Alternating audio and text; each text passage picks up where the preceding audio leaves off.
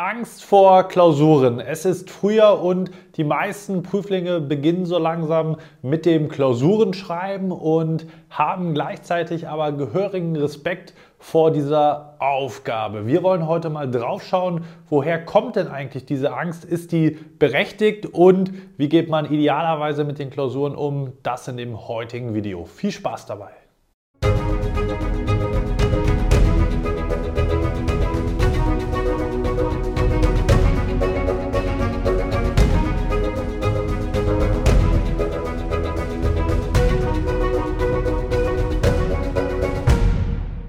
Und damit hallo und herzlich willkommen zum heutigen YouTube-Video Angst vor Klausuren. Die können wir dir hoffentlich nehmen. Mein Name ist Marlo Steinecke, ich bin Steuerberater und Dozent und Geschäftsführer der ESA Examensvorbereitung GmbH. Gemeinsam mit unserem Team helfen wir dabei, auch dich ganzheitlich und individuell auf das Steuerberaterexamen erfolgreich vorzubereiten. Und dafür sind natürlich auch Klausuren notwendig. Wie einleitend aber schon gesagt, haben viele mindestens gehörigen Respekt wenn nicht sogar tatsächlich Angst vor den Klausuren. Und da wollen wir heute mal ein bisschen intensiver draufschauen, die aufzulösen. Der erste ganz, ganz wichtige Punkt ist erstmal, dass dir Klausuren helfen sollen. Das heißt, du hast gar keine Verpflichtung, gewisse Klausuren zu schreiben. Ähm, du musst nicht so und so viele Klausuren geschrieben haben, um beim Steuerberaterexamen teilnehmen zu dürfen. Das heißt, sozusagen wie im Studium vielleicht, wo du gewisse Scheine, Klausuren, Credit Points, etc. sammeln musstest, sondern es geht darum, dich zu verbessern.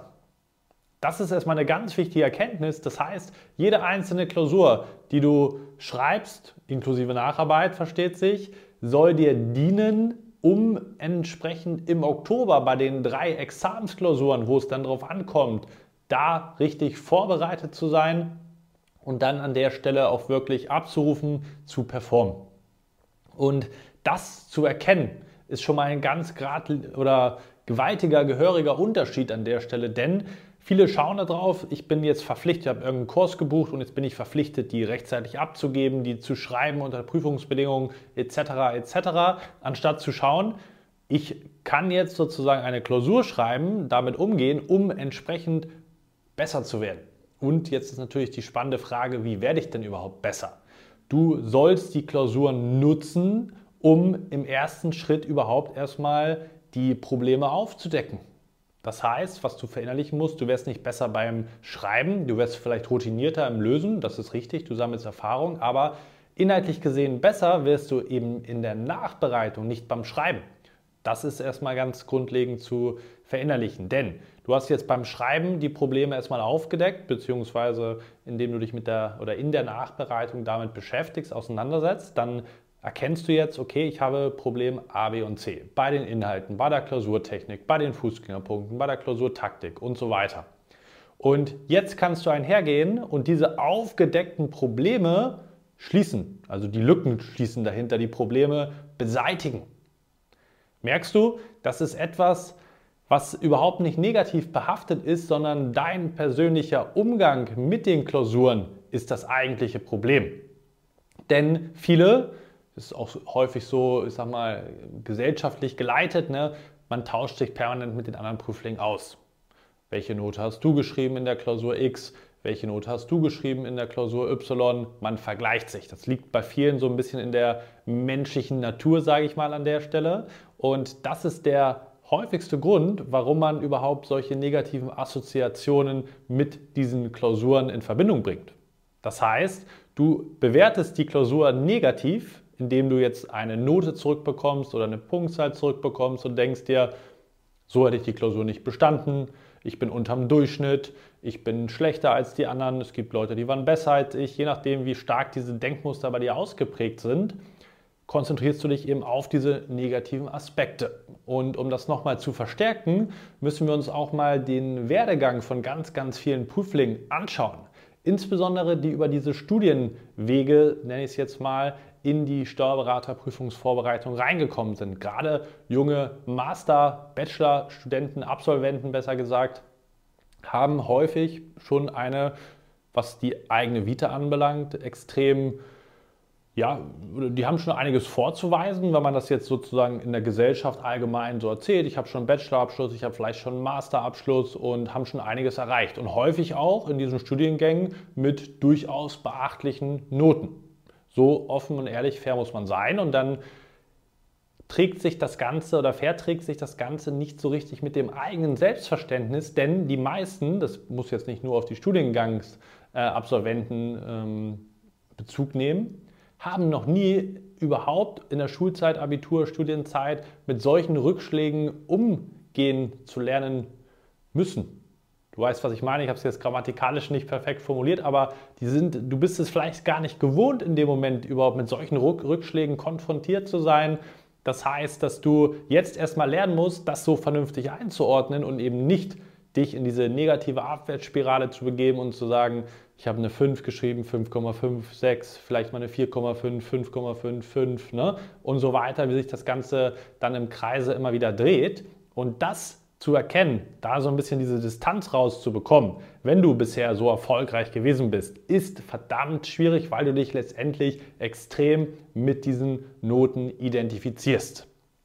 Und deswegen musst du jetzt erstmal lernen, mit den Klausuren richtig vernünftig umzugehen. Und das ist nichts, was man einmal gesagt bekommt. Ich kann dir das auch aus unserer Erfahrung heraus erzählen. Wir briefen unsere Kunden extrem in der Zusammenarbeit, was das Bearbeiten von Klausuren anbelangt, natürlich auch was die Nachbereitung anbelangt, aber heute mal auf diesen Punkt mit der Einordnung bezogen. Und wir müssen auch immer wieder daran erinnern, was sind die Ziele bei den Klausuren, wie erreichen wir die, wie ist das einzuordnen. Das ist immer wieder ein fortwährender Prozess, kann ich dir aus der Erfahrung heraus sagen wo man immer wieder darauf verweisen muss, weil es einfach dauert, das richtig zu verinnerlichen und man gleichzeitig auch darauf achten muss, immer wieder auf diesen Weg zurückzukehren, weil man dann doch wieder in diesen Vergleich reingeht mit anderen, weil man doch in diese eigene Bewertung reingeht. Und wenn dir das immer wieder passiert, dann erhoffst du insgeheim dir vielleicht eine Sicherheit durch die Klausuren zu, be zu bekommen, dass du sagst, hey, ich habe hier eine Klausur geschrieben, die habe ich bestanden, dann werde ich vielleicht auch im Oktober bestehen oder mit höherer Wahrscheinlichkeit. Alles Nonsens, das hat keinen Zusammenhang. Schon gar nicht in diesen frühen Phasen, wo es überhaupt nicht darum geht, irgendwie auf die Noten zu schauen. Und das musst du wirklich verinnerlichen. Du musst dich auf die Ziele, auf die Fortschritte besinnen. Und dann kommen wir auch schon zu dem letzten Punkt, der an der Stelle ganz entscheidend ist den viele auch permanent nicht richtig beachten. Kommen wir nun schon zum letzten Punkt aus dem heutigen Video und das ist ein Aspekt, den ich extrem positiv finde, der aber etwas erläuterungsbedürftig ist. Wenn du die Klausur geschrieben hast und dir sozusagen auch angeschaut hast, was du gut konntest, was du nicht gut konntest und jetzt im ersten Moment frustriert bist, dann sei dir Folgendes gesagt. Wenn du jetzt die ganzen Probleme dir bewusst gemacht hast, erkannt hast, was inhaltlich deine Schwächen sind, was du alles noch lernen musst, etc., etc., hat sich die Menge, die objektive Menge an Themen, die du noch aufbereiten musst, die Probleme, die du hast, Sachen, die du nicht konntest, nicht verändert. Du hast jetzt nur ein größeres Bewusstsein darüber, was du alles nicht kannst. Lass dir das nochmal gesagt sein und reflektiere das sorgfältig. Die Menge an Punkten, an Problemen, an Dingen, die du nicht konntest, hat sich durch die Klausur nicht verändert, sondern du hast jetzt letztendlich vorher nicht gewusst, dass sie überhaupt bestanden, die Probleme, und jetzt im ersten Schritt überhaupt erstmal ein Bewusstsein dafür kreiert, dass diese Probleme da sind und du jetzt im Nachgang durch eine gute Nachbereitung der Klausur beispielsweise dafür Sorge tragen kannst, diese Lücken zu schließen. Dementsprechend ist alles, was du aufdeckst durch die Klausur, wo du Probleme hattest, was du nicht konntest, ein extrem positiver Aspekt.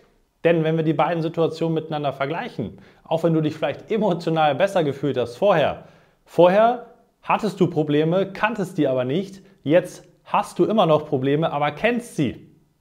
Und das ist doch etwas viel, viel Besseres als der vorangegangene Zustand, weil du jetzt wirklich in der Lage bist, wenn du natürlich weißt, wie das Ganze funktioniert, wie du die Lücken schließen kannst, diese aktiv anzugehen. Und das ist letztendlich etwas, wo man sagen muss und sagen kann, hey, ich bin ein Level hochgekommen von der unbewussten Inkompetenz zur bewussten Inkompetenz und jetzt kannst du daran arbeiten, eben das Ganze zu einer Kompetenz zu machen und deshalb ist das extrem positiv.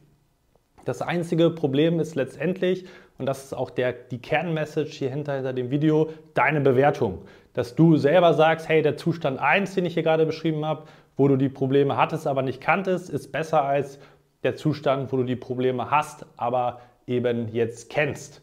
Und das ist die einzige Problematik dahinter. Dann brauchst du keine Angst haben, wenn du das verstehst, dass das die logische Reihenfolge ist, wie ich sie gerade erklärt habe, wie du besser wärst. Und das ist doch genau das Ziel, nämlich, dass du dann im Oktober, dann, wenn es wirklich drauf ankommt und nicht in irgendwelchen Probeklausuren richtig performst, richtig abrufst und dann erfolgreich dein Steuerberaterexamen auch bestehen kannst. Und wenn du jetzt sagst, genau dabei brauche ich Unterstützung, wie gehe ich konkret mit den Klausuren um? Was sind denn meine Ziele beim Klausurenschreiben? Wie kann ich das erreichen?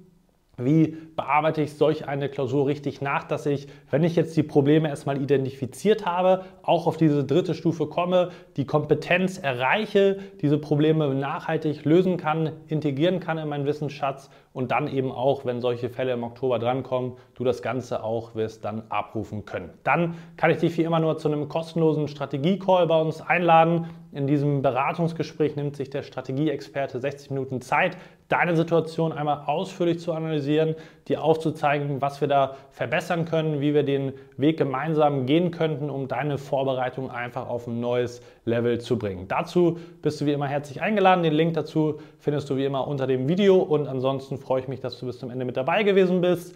Wir sehen uns hoffentlich auch im nächsten Video wieder. Bis dahin, dein Malo.